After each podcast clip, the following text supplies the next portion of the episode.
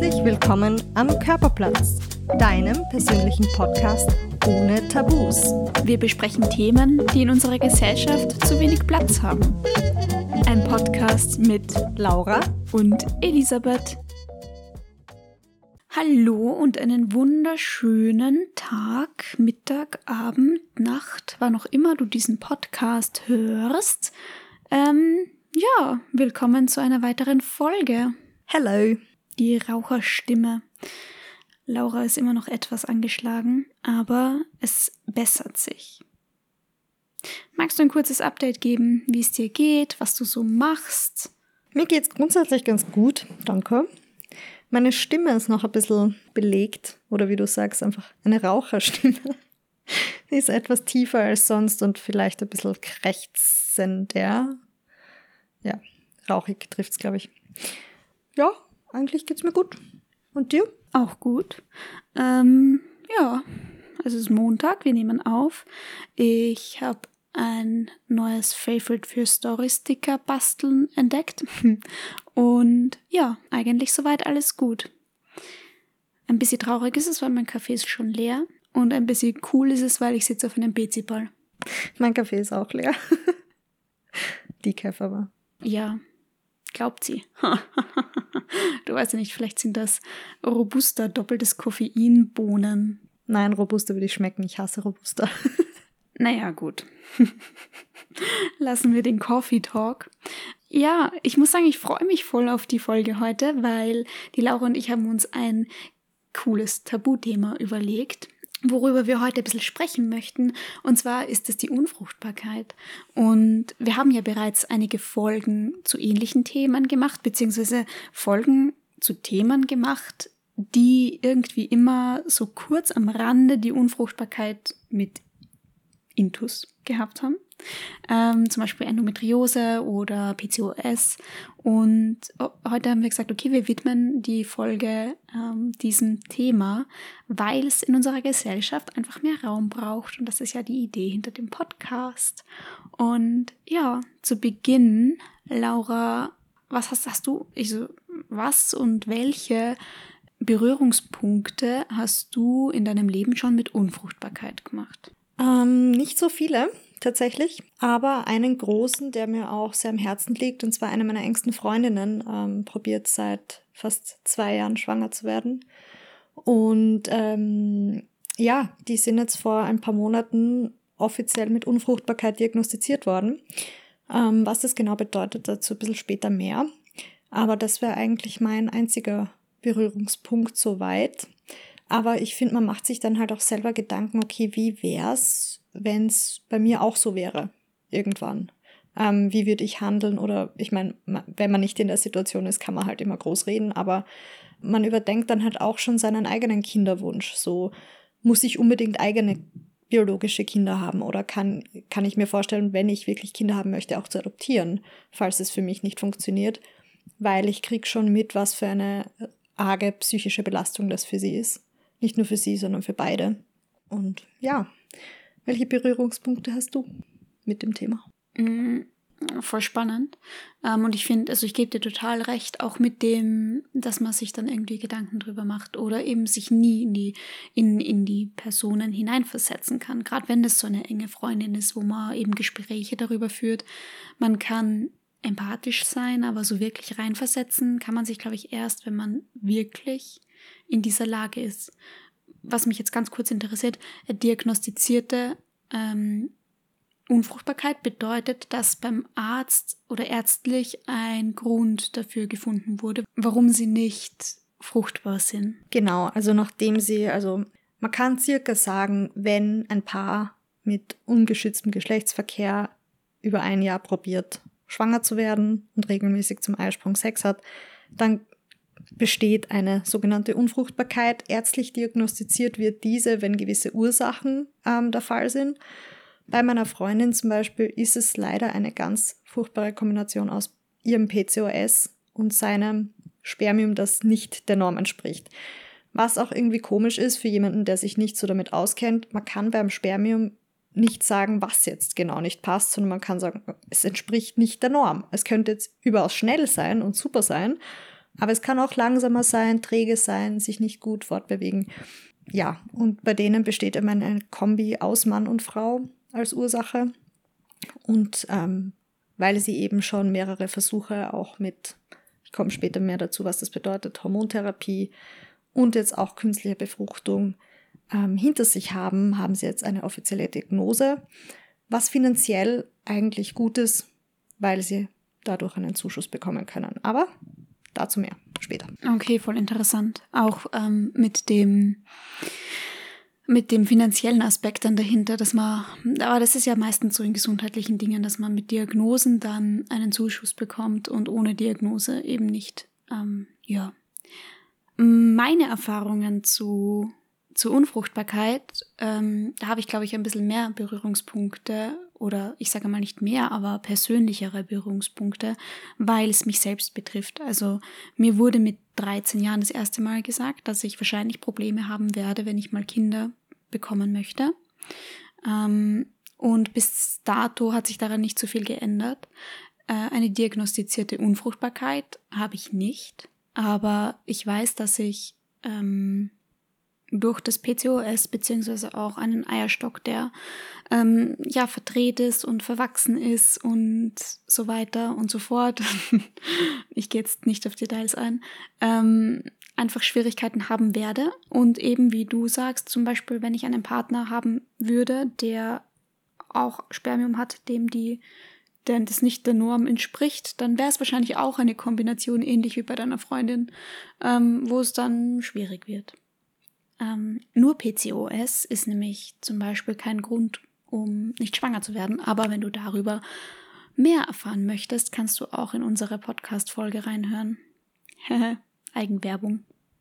Aber ja, also ich finde es ja find's extrem spannend, weil es gibt ja auch Unterschiede zwischen Männern und Frauen. Und ich finde, bei Unfruchtbarkeit denkt man meistens zuerst daran, dass mit der Frau irgendwas nicht ganz stimmt.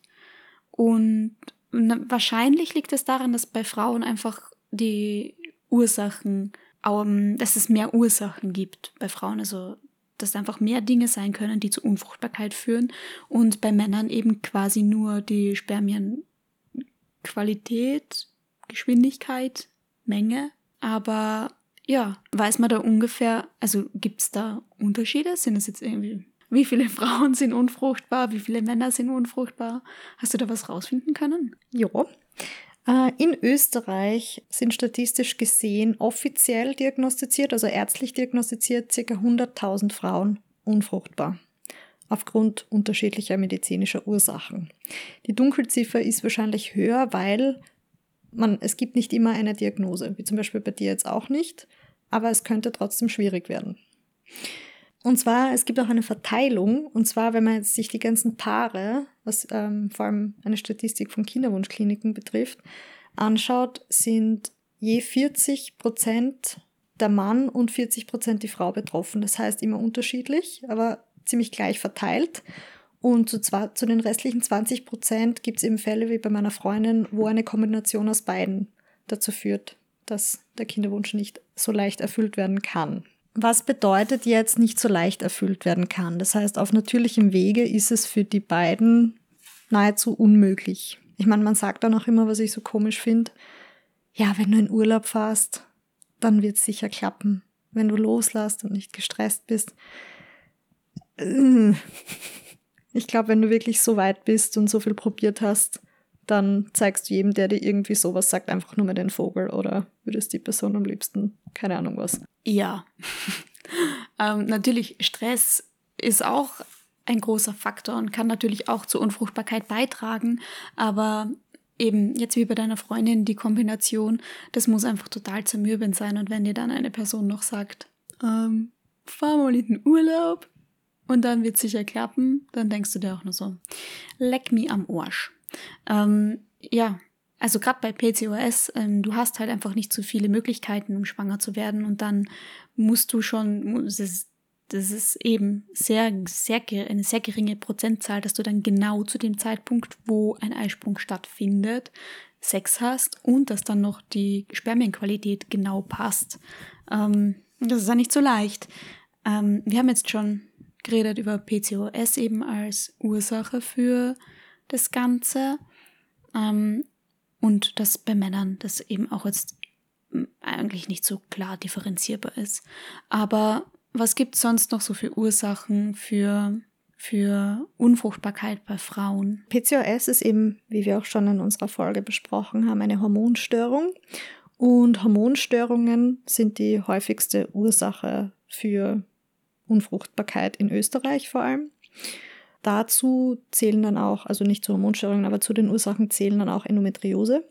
30 bis 40 Prozent der Frauen, die in Österreich offiziell diagnostiziert als unfruchtbar gelten, ähm, sind von Endometriose betroffen. Ähm, weiter medizinisch wäre auch ähm, eine Funktionsstörung oder eine Sterilität der Eileiter. Das heißt, wenn aufgrund von Eileiterschwangerschaften Entzündungen die Eileiter entweder verschlossen sind oder einfach verwachsen sind, dann ist das auch der Fall. Veränderungen der Gebärmutter oder des Gebärmutterhalses durch Entzündungen, Verschlüsse, Operationen. Ja, weitere Faktoren ähm, sind auch zum Beispiel das Alter der Frau. Dazu kann ich später auch noch mehr sagen, weil das auch was den finanziellen Aspekt angeht, auch ähm, noch einmal wichtig wird. Ähm, ja, Umweltfaktoren, Drogen, Rauchen, Alkohol, Stress, wie du schon gesagt hast, Ernährung. Es gibt einige.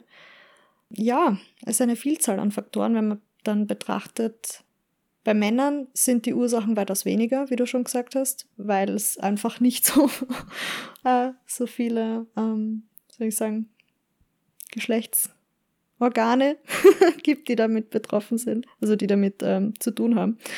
Ähm, eben, ja, genau. Ja, beziehungsweise die Geschlechtsorgane des Mannes, ja, oder die reproduktiven Geschlechtsorgane des Mannes außerhalb vom Körper liegen und dadurch ähm, einerseits schon negativ beeinflusst werden können, zum Beispiel Wärme und so weiter, tut ja den, den Spermien per se nicht so gut. Ähm, aber bei Frauen ist es eben um einiges komplexer, dadurch, dass die ähm, reproduktiven Organe in der, im Körper liegen, in der Körperhöhle. Und ähm, ja, du hast schon Endometriose genannt und dann eben ganz viele, und es, das ist lustig, weil es wundert mich jetzt gar nicht, dass das 30 bis 40 Prozent sind von diesen Kinderwunschpatientinnen, dass die, dass die Endometriose haben, weil quasi alle Dinge, die du danach aufgezählt hast mit Funktionsstörungen von den Eileitern oder Gebärmutter, ähm, Deformitäten oder ja, Verschlüsse, Entzündungen und so weiter. Das kann ja alles durch Endometriose ausgelöst werden und wahrscheinlich fallen dann die ganzen Dinge dort auch rein und deshalb ist das so ein großer, ja, so ein großer Bestandteil. Ähm, ja, was bei den hormonellen auch noch interessant ist und nicht zu vergessen ist, dass ja auch viele Frauen einfach ähm, vom Gewicht her zu niedrig sind, also dass sie im Untergewicht sind. Muss ja nicht zwingend mit einer Essstörung einhergehen, aber wenn man im Untergewicht ist, dann wird der Körper auch schwerer schwanger, weil natürlich die Grundvoraussetzung für eine Schwangerschaft oder für eine gesunde Schwangerschaft ist, dass der Körper überhaupt in der Lage ist. Also ich glaube, Grundvoraussetzung ist eben auch das, das, eben wie du gesagt hast, der Ernährungszustand und dass die hormonelle Situation ausbalanciert ist. Die Info habe ich jetzt gar nicht da, aber es wäre vielleicht auch spannend herauszufinden, ähm, ob generell Untergewicht auch mit mehr Fehlgeburten zu tun haben könnte, weil eben nicht genug Ressourcen da sind. Ja, ganz klar. Also es gibt auch Studienlagen und Daten dazu, ähm, dass Menschen im Untergewicht oder gerade auch Menschen mit einer Essstörung, die schwanger sind, ähm, die Kinder häufiger verlieren, weil auch bereits, wenn sich eine eine Schwangerschaft, also wenn quasi diese Einnistung stattgefunden hat, da gibt es immer noch so in diesen kritischen Anfangsstadien, wird der Körper auch noch einmal auf die Probe gestellt, schaffst du das? Ähm, und es gibt ja auch eine wahnsinnig hohe Rate an Fehlgeburten. Ähm, da spielt auch Stress wieder ein Faktor. Also wenn du zu Beginn einer Schwangerschaft äh, deinem Körper zu viel Stress ähm, zumutest und zum Beispiel, wenn du vielleicht unwissentlich schwanger bist und einfach komplett im Stress bist, ähm, dann kann das auch zu einer Fehlgeburt führen. Ja. ziemlich ähm, arges Thema eigentlich. Fällt mir gerade so auf. Ja, wie ich ähm, im Zuge dessen recherchiert habe, äh, du kommst von, vom Hundertsten ins Tausendste, ähm, weil es so viel dazu zu wissen gibt eigentlich. Ähm, was ich vorhin noch sagen wollte, ja, auch der Grund, warum es mehr Ursachen gibt, bei Frauen unfrucht, unfruchtbar zu sein, ist, weil einfach unser Hormonsystem um einiges komplexer ist ähm, als bei Männern. Gibt es viel mehr, was passieren kann, schiefgehen kann. Ja, was, was kann man tun, wenn man unfruchtbar ist? Also wenn, wenn man die Diagnose kriegt vom Arzt als Paar, okay, sie sind unfruchtbar, das ist erst einmal ein riesengroßer Schock, vor allem wenn der Kinderwunsch sehr groß ist. Aber wo startet man? Was kann man machen, wenn man diese Diagnose bekommt? Hast du eine Idee? Ich denke, ganz zu Beginn versucht man, also man handelt sich, es gibt ja Leitfäden, wie du dich entlang handelst. Und man geht tendenziell in der Medizin immer von der erstens für die Person am wenigsten schädlichen Therapie plus der kostenunaufwendigsten Therapie aus. Also du probierst immer günstig, schnell und unkompliziert zuerst aus und handelst dich dann vor. Deshalb die erste Behandlung, die man wahrscheinlich macht, ist eine Hormontherapie, wo einfach durch Spritzen, die man sich in weiterer Folge auch selbst setzen kann, also einfach unter die Haut, wie so Thrombosespritzen. Ja, also das wird einfach injiziert quasi und dadurch wird, wird der Hormonhaushalt oder ja, wird der Hormonhaushalt quasi vorbereitet, ähm, um in Richtung Schwangerschaft zu gehen, weil eben gerade Hormonstörungen so ein großer, ähm, ja, so einen großen Teil der unfruchtbaren Frauen ausmacht. Wichtig zu sagen wäre vielleicht auch noch, ähm, die Hormontherapie geht allen anderen weiteren künstlichen Befruchtungen vorher. Das heißt, das ist die Vorbereitung auf alles, was nachher noch kommt. Natürlich kann es auch ähm, passieren, das wäre der beste Fall, wenn einfach nur die Hormontherapie notwendig ist und du dann durch Geschlechtsverkehr schwanger bist. Das wäre einfach, wie du sagst, schnell, noch kostengünstig und nicht so aufwendig. Ja, kurz der Schritt nur, die Hormontherapie startet zu Beginn des Zyklus, geht bis zur Mitte des Zyklus der Frau und stimuliert die Produktion der Follikel, also der Eibläschen. Zum Schluss der Hormontherapie, also zur Mitte des Zyklus, kommt dann eine sogenannte Reifungsspritze und 36 bis 39 Stunden darauf geht es dann weiter mit was auch immer. Genau, also Hormontherapie hat dann eigentlich einfach den Sinn, das, was sowieso im Körper der Frau abläuft, zu unterstützen. Sprich, zuerst dieses ähm, follikelstimulierende Hormon und danach einfach dieser Umschwung, wo dann dieser, ähm, dieser High Peak, wo quasi die, die, ja, die Eizelle, das Ei springt, mit dieser Reifungsspritze wahrscheinlich zu ähm, ja, stimulieren. Und dann hättest du eben diesen ganz normalen Eisprung mit den 36 bis 39 Stunden. In diesem Zeitfenster kannst du dann eben quasi schwanger werden. Und VZO steht das für Verkehr zu Ovulation. Ah, es ist sogar noch witziger. Es heißt eigentlich Verkehr zum optimalen Zeitpunkt. Das ist Bullshit. Dann müsste VZOZ heißen. Ja, ich weiß auch nicht, wer das erfunden hat, den Begriff. Das sollte man bitte umändern. Ähm, ja, WHO, hallo. aber ja, Verkehr zur Ovulation wäre wär gut. Ja, aber es ist eine witzige Bezeichnung. Ja, aber so merkt man es uns zumindest, falls wir es uns merken wollen. Okay, das heißt, die Hormontherapie ist auch so die Basis für alles andere, das ist wahrscheinlich klar. Ähm, da wundert es einen dann aber auch nicht, dass man vielleicht als Frau, dass das psychisch nochmal noch mehr belastender ist, weil man muss sich nur überlegen, wenn du jetzt schon eine hormonelle Überstimulation hast.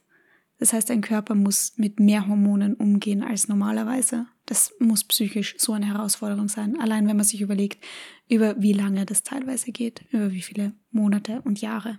Aber ja, wenn jetzt diese Hormontherapie oder diese VZO nicht funktioniert, dann geht man ja einen Schritt weiter.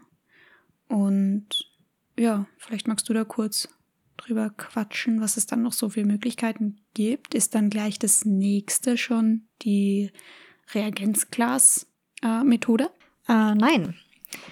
Die nächste Methode ist eine, die nennt sich intrauterine Insemination, kurz abgekürzt IUI. Also einfach im Uterus inseminiert. Also Genau, so kann man das auch sagen. Das bedeutet, dass als Voraussetzung bei der Frau ein oder zwei funktionstüchtige Eileiter bestehen müssen und die Spermien müssen sich noch im Normbereich oder knapp darunter bewegen. Das funktioniert so, dass die Spermien dabei im IVF, also im Labor, im In-vitro-Labor, also im Glas, aufbereitet werden und anschließend in die Gebärmutterhöhle der Frau eingebracht werden. Das muss genauso wie beim Verkehr zum optimalen Zeitpunkt 36 bis 39 Stunden nach dieser sogenannten Reifungsspritze passieren. Genau, das wäre noch was dazwischen wäre. Was ich vorher noch zur ähm, Hormontherapie sagen wollte und zu meiner Freundin. Bei der hat die Hormontherapie richtig arge Sachen bewirkt. Ihr Eierstock ist gewachsen, ihr rechter. Die hatte solche starken Schmerzen wie noch nie in ihrem Leben. Du konntest den Eierstock außerhalb sehen. Und dadurch, dass sie halt gesagt haben, das ist ihre einzige Chance, dass sie jetzt mit dann anschließend künstlicher Befruchtung schwanger wird, hat sie das halt über sich ergehen lassen und durchgemacht, obwohl sie zwei Wochen lang so starke Schmerzen hatte, dass sie nicht einmal mehr stehen konnte. Das ist eigentlich unfassbar und vielleicht für alle ja Menschen, die keinen Menstruationszyklus durchleben da draußen, die uns zuhören. Ähm, man spürt zum Beispiel auch seinen Eisprung. Also nicht jede Frau oder nicht jede menstruierende Person, aber man kann seinen Eisprung spüren durch Schmerzen. Die Laura ist zum Beispiel so, die spürt, die hat mehr Schmerzen bei ihrem Eisprung als während der Menstruation. Und wenn man sich dann überlegt, dass das verstärkt wird durch wirklich tägliche hormonelle Spritzen, das ist absolut zart. Und vielleicht, so als Anstoß, ähm, fragt man Personen aus Rücksicht nicht mehr einfach so, und wann ist es bei euch soweit? Ihr probiert es ja schon so lang, weil du weißt nicht, durch was die Person gerade geht. Und vielleicht steckt ihr gerade in genau dieser Phase und es geht ihr damit mega scheiße und sie hat gerade nicht das Bedürfnis, mit dir darüber zu sprechen, weil sonst hätte sie es vielleicht angesprochen von sich aus. Ja, ist mir gerade nur so spontan eingefallen. Wow, ja. Ähm, okay. Ähm, das mit der intrauterinen Insemination, also mit diesem quasi Spermium wird aufbereitet. Ich stelle mir da so einen vor, der im Labor sitzt und dann dieses ähm, den Objektträger vor sich hat und da so durchschaut. Und da ist eben, sind eben die Spermien oben. Und dann nimmt er so dieses kleine Ding, mit dem man das so wahrscheinlich bewegen kann, mit so einem sterilen. Und dann macht er so, hm, du bist zu langsam und weg. Und du bist zu langsam und weg. Und du bist zu langsam und weg. Und dann hat man so, eine, so, eine, so, einen, so einen Objektträger, wo die optimalen Spermien drauf sind. Und die sind dann so, Halleluja, okay. Ich habe manchmal, glaube ich, zu bildliche Vorstellungen von solchen Dingen. Ich weiß nicht, ob sie nur in meinem Kopf Sinn machen. Nein, es macht voll Sinn, aber so merkt man sich sowas halt auch. Wie sowas funktionieren kann oder so, hat man halt auch ein Verständnis dafür. Aber ja, es, ich, ich, ich meine, ist keine witzige Situation. Ich meine, für den im Labor ist es wahrscheinlich Alltag, weil das einfach sein Job ist oder ihr Job. Aber stelle ich mir auch lustig vor so. Next. Aber andererseits ist es eben gut, weil dadurch hast du die Chance, schwanger zu werden. Ja. Vor allem, wenn du bedenkst, dass, ich meine, es ist finde ich irrsinnig gut, dass es mittlerweile so gute Möglichkeiten gibt, um schwanger zu werden. Nach der intrauterinen Insemination ähm, wäre das nächste auch wirklich schon die künstliche, also wirklich künstliche Befruchtung. Äh, da gibt es zwei unterschiedliche Befruchtungsarten. Mm, nur ganz kurz als Zwischenfrage. Mm, künstliche Befruchtung, davon sagt man eben quasi, wenn das, wenn, wenn die, wenn die Befruchtung nicht mehr im Körper stattfindet, oder? Genau, ab dann spricht man wirklich von künstlicher Befruchtung. Eben, es gibt diese zwei künstlichen Befruchtungsarten. Ich schreibe euch dann genauere Infos noch in die Beschreibung, weil es ist ein bisschen komplexer. Wovon die meisten wahrscheinlich schon gehört haben, ist IVF oder IVF, das ist die In-vitro-Befruchtung. Die findet im Reagenzglas statt. Die kann aber allerdings nur stattfinden, wenn das Spermium sich im Normbereich befindet. Das ist auch die Variante, die bei Endometriose am häufigsten funktioniert, weil Hormontherapie zum Beispiel bei Endometriose meistens nicht so gut äh, greift. Und da wird, also die mit den besten Erfolgschancen ist tatsächlich die IWF. Spannend, ja. Bei, also da funktioniert es so, dass wenn zum Beispiel jetzt die Eileiter verschlossen werden, eben wie bei Endometriose der Fall dann bei Unfruchtbarkeit, oder einfach nicht, also nicht bei jedem Endometriose-Fall. Du bist ja nicht gleich unfruchtbar, wenn du Endometriose hast. Sorry, ich bin da so nerdig, was das betrifft. Ja, sie schaut mich gleich böse an. Nur wenn du den ovariellen Typ von Endometriose hast, also den, der die Eierstöcke betrifft. ja, weil Endometriose kann sich auch auf andere Organe auswirken. Genau, das kann sogar im Schulterbereich vorkommen. Oder im Gehirn, aber das wäre dann ganz furchtbar. Genau, wieder zurück. also, wenn zum Beispiel die Eileiter verschlossen sind oder nicht funktionstüchtig sind, dann wird auf IVF zurückgegriffen. Das bedeutet, dass dann ein oder zwei Embryonen, die im Glas gezeugt werden, mit dem Spermium in die Gebärmutter transferiert werden. Das heißt, es werden im Glas Embryonen gezüchtet und die werden dann eingepflanzt. Wie weit fortgeschritten sind die Embryonen? Nicht weit, es sind nur ein paar Tage. Also maximal ein paar Tage. Also quasi noch so Zellhaufenmäßig. Genau. Die andere Variante, die jetzt zum Beispiel auf meine Freundin zutrifft, also den Versuch, den sie gewagt haben, ist ICSI, intrazytoplasmatische Spermieninjektion. Das klingt jetzt sehr komplex.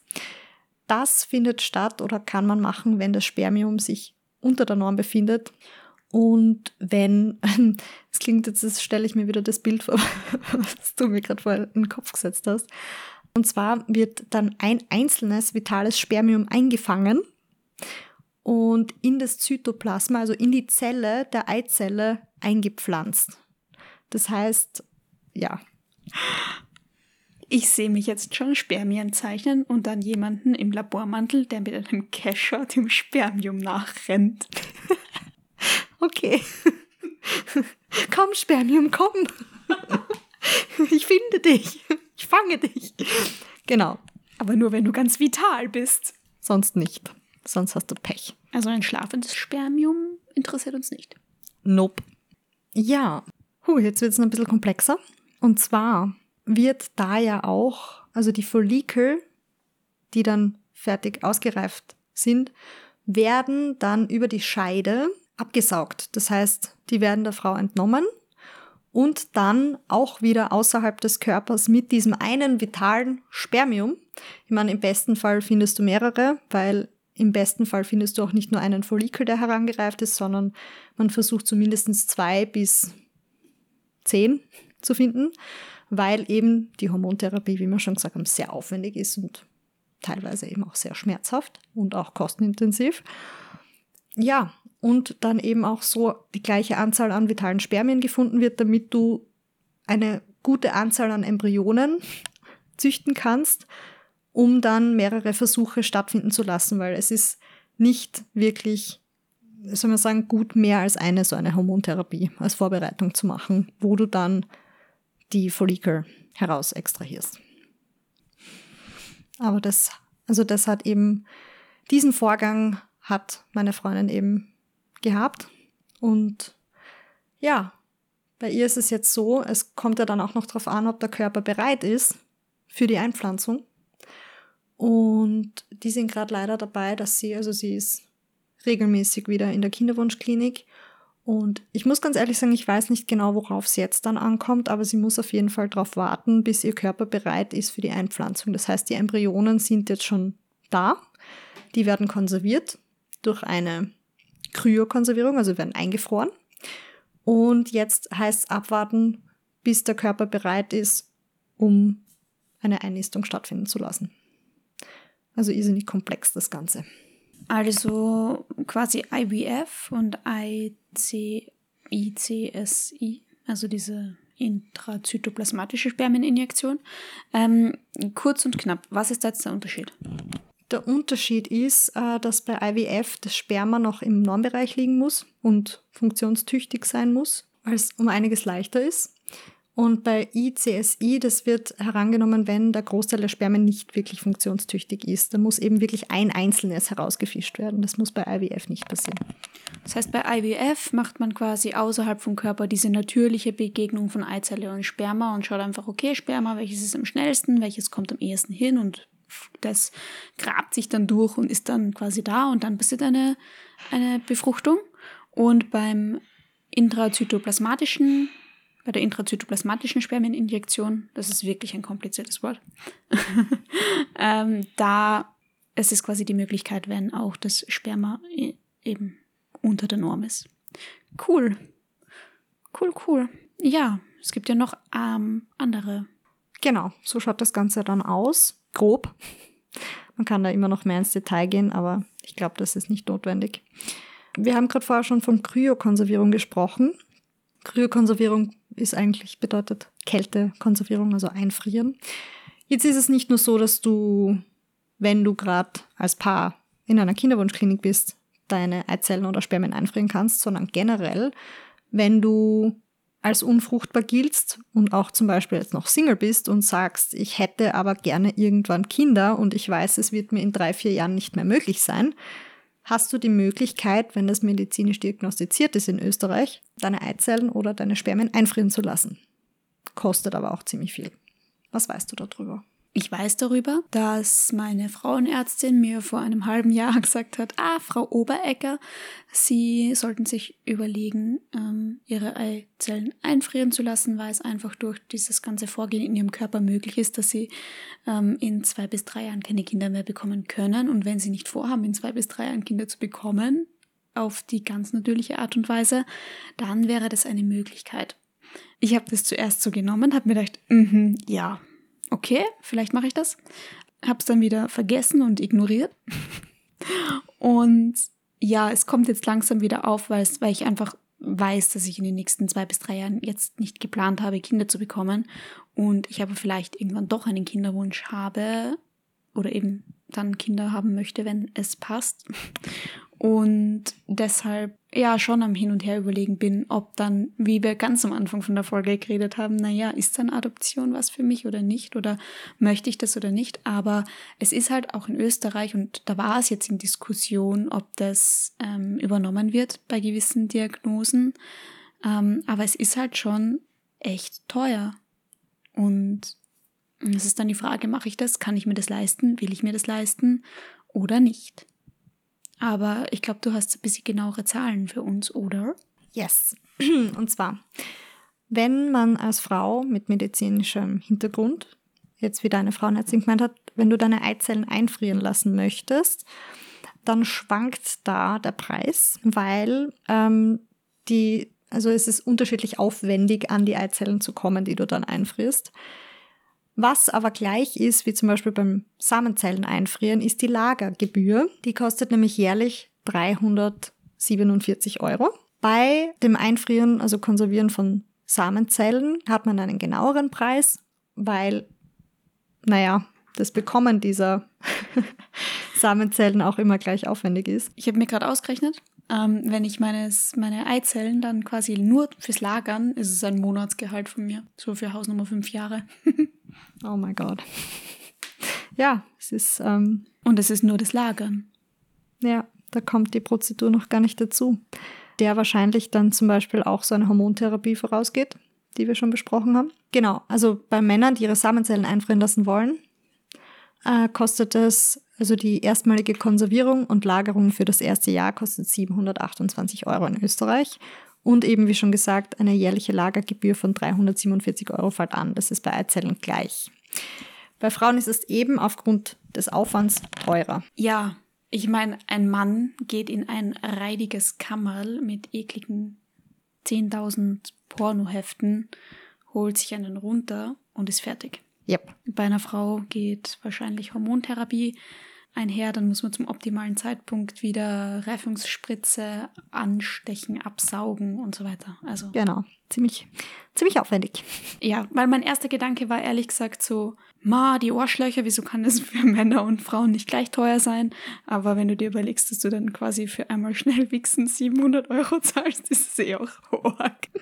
Ja, eigentlich schon weil wir gerade beim finanziellen Aspekt sind. Bei künstlicher Befruchtung in Österreich ist es so, dass es seit einigen Jahren einen sogenannten IVF-Fonds gibt. Das heißt, wenn du eine medizinische Diagnose der Unfruchtbarkeit hast als Paar, wirst du mit 70 Prozent unterstützt. Das heißt, du kommst unter Anführungsstrichen nur, weil es kostet immer noch, sorry, scheiß viel, ähm, für 30 Prozent des Versuchs auf. Nur damit man sich mal vorstellen kann, wenn du als Frau unter 35, also vor Vollendung des 35. Lebensjahres bist und eine In-vitro-Behandlung vorhast, dann zahlst du dafür ohne Unterstützung 2717 Euro pro Versuch. Kann man mal sacken lassen. Jetzt kommt man weiter. Wenn du jetzt über 35 Jahre bist, zahlst du gleich mal über 100 Euro mehr. Das ist ohne Unterstützung. Ja, und ja, über 35, es ist eben einfach auch so, dass man als Frau nicht sein Leben lang ähm, schwanger werden kann, weil du quasi einfach eine limitierte Zeitspanne hast in die sogenannte reproduktive Zeit, wo du eben schwanger werden kannst. Und über 35, ja, das ist, wenn du mit 35 in die Menopause kommst, dann ist es schon Norm. Also ähm, ich glaube mit 37, also alles was unter, fast Norm, alles was unter 37 ist, ist glaube ich verfrühte Menopause. Ähm, aber eben, das sind dann diese zwei Jahre und ja, es ist zwar schwierig, aber ich muss sagen, aus gesundheitswirtschaftlicher Sicht kann ich es verstehen. Nichtsdestotrotz ist es Arsch, aber. Weil du vorher auch angesprochen hast, eben Kinderwunsch, man will sich beruflich verwirklichen, man weiß es nicht so recht.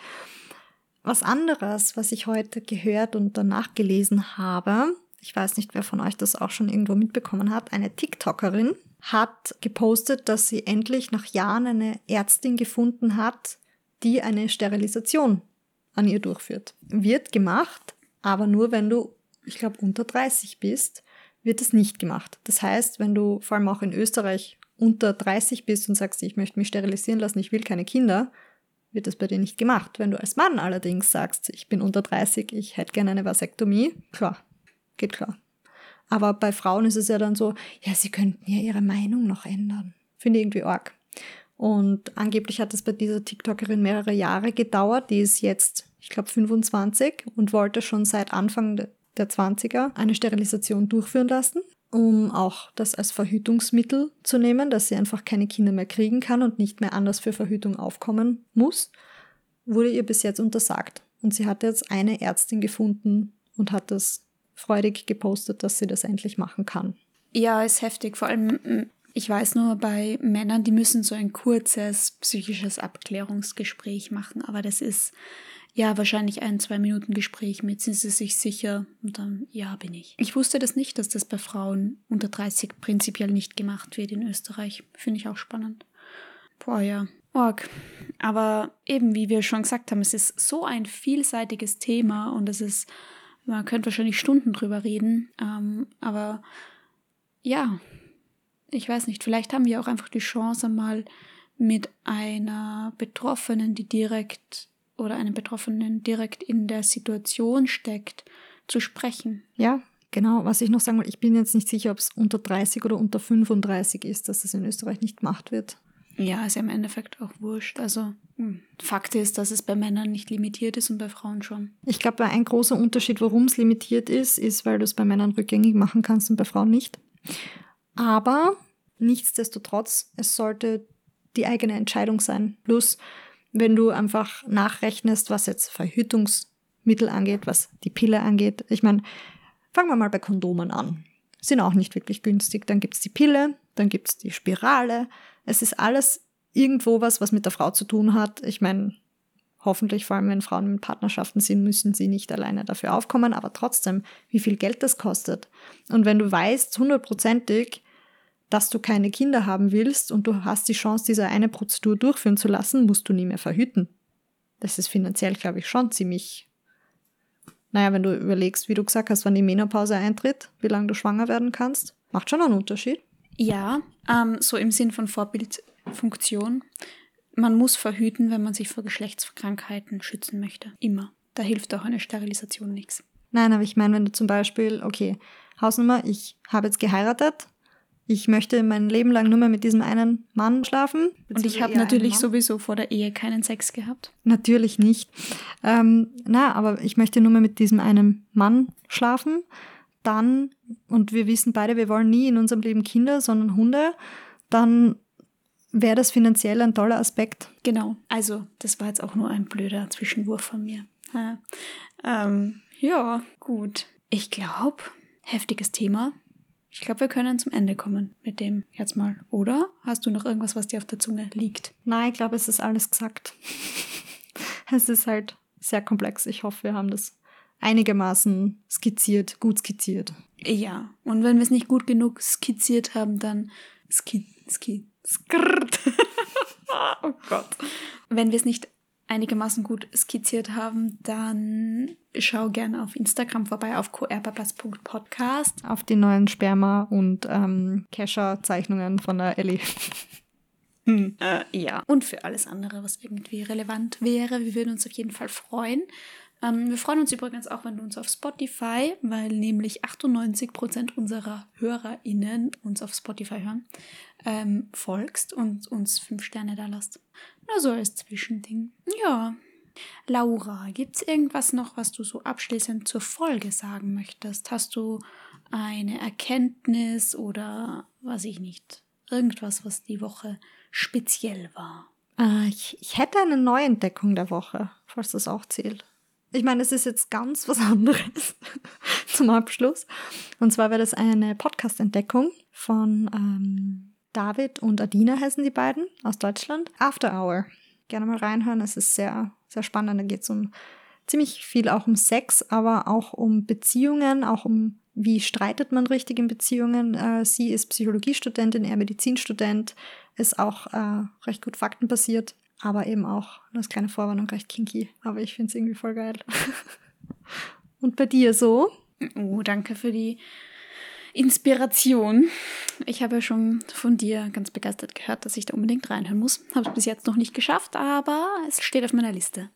Von mir jetzt keine Neuentdeckung oder sowas, aber ich wollte ein ganz kurzes Update geben, weil ich ja eine Darmkur gemacht habe. Ich habe auf Instagram kurz darüber berichtet, einfach weil ich das Gefühl gehabt habe, dass ich im Herbst und überhaupt viel öfter krank war als normalerweise und immer wieder mit so ja, Kopfweh und ich meine, ja, so Schnupfen und Immunsystem ist einfach so nicht so gut. Und dann habe ich mir gedacht, hm, zum Start des Jahres möchte ich meinem Körper irgendwie was Gutes tun und einmal eine Darmkur machen. Und habe da die, ohne Werbung, Darmkur von InnoNature. Und ich muss sagen, ich bin voll zufrieden. Also ich fühle mich echt gut, wenig aufgebläht, ähm, eigentlich gar nicht. Und total ja, also ich habe, muss ich sagen, ein bisschen Schiss gehabt, hm, äh, dass ich irgendwie Durchfall oder sowas kriege. Weil oft ist es ja auch so, wenn du so Darmkuren oder so machst, dass man so, mh, hm, ja, dass das halt irgendwie abführend wirkt. Aber das überhaupt nicht. Also mein Stuhlgang ist voll gut und ähm, regelmäßig und ja, es ist eine Empfehlung vielleicht. Also wenn jemand irgendwie mal vorhat, mh, hm, sich dahingehend etwas Gutes tun zu wollen, dann ist das auf jeden Fall eine Empfehlung von mir. Dankeschön. Das ist auf jeden Fall cool. Und der Darm ist, mein 95% des Immunsystems liegt in unserem Darm. Das heißt, passt auf auf euren Darm. Very, very important.